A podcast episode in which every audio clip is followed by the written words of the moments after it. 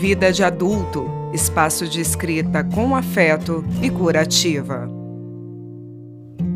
Eu sou Renata Varandas e o texto de hoje é da Sara Nascimento. No meio da separação havia uma gaivota. Meu primeiro encontro com uma gaivota foi há uns sete anos. Não assim em uma praia estilosa na Califórnia, em Brasília mesmo, mais especificamente no apartamento de uma amiga. Um dia antes do encontro inesperado, em um condomínio do outro lado da cidade, eu e meu ex-marido colocávamos um fim em nossa relação de oito anos. Ele lançou o assunto. Eu intuía. Resignada, reconheci que era o melhor a fazermos e fui dormir. Na manhã seguinte, acordo em carne viva. Era puro sofrimento, mas não demonstrei e fui trabalhar. Lá também não toquei no assunto.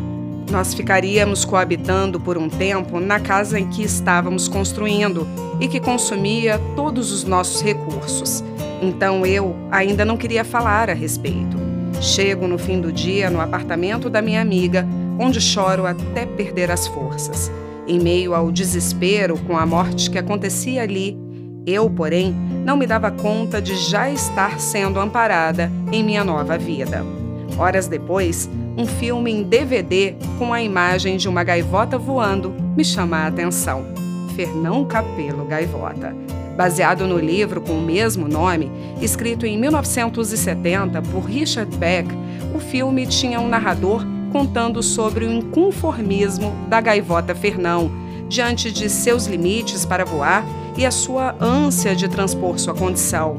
Ele não queria voar o suficiente para se manter vivo, Queria voar alto, dar rasantes no céu, ir além dele mesmo e chamar a todos para partilharem suas descobertas. Foi banido, vagou só em outras terras até encontrar seu bando em uma nova vida. De volta para o presente, surpreendo-me com as gaivotas planando à beira-mar e meu coração se emociona.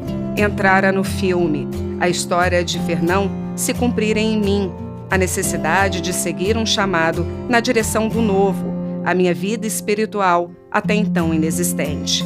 Uma vida solitária e em bando ao mesmo tempo, o que retorna para auxiliar quem se prepara para a mesma travessia. E eu achando que estava conduzindo meus caminhos. Se tem um mérito, é o de saber ouvir os sopros sagrados e seguir os sinais. Anda em frangalhos também? Siga as gaivotas. Fique com a gente também no Instagram.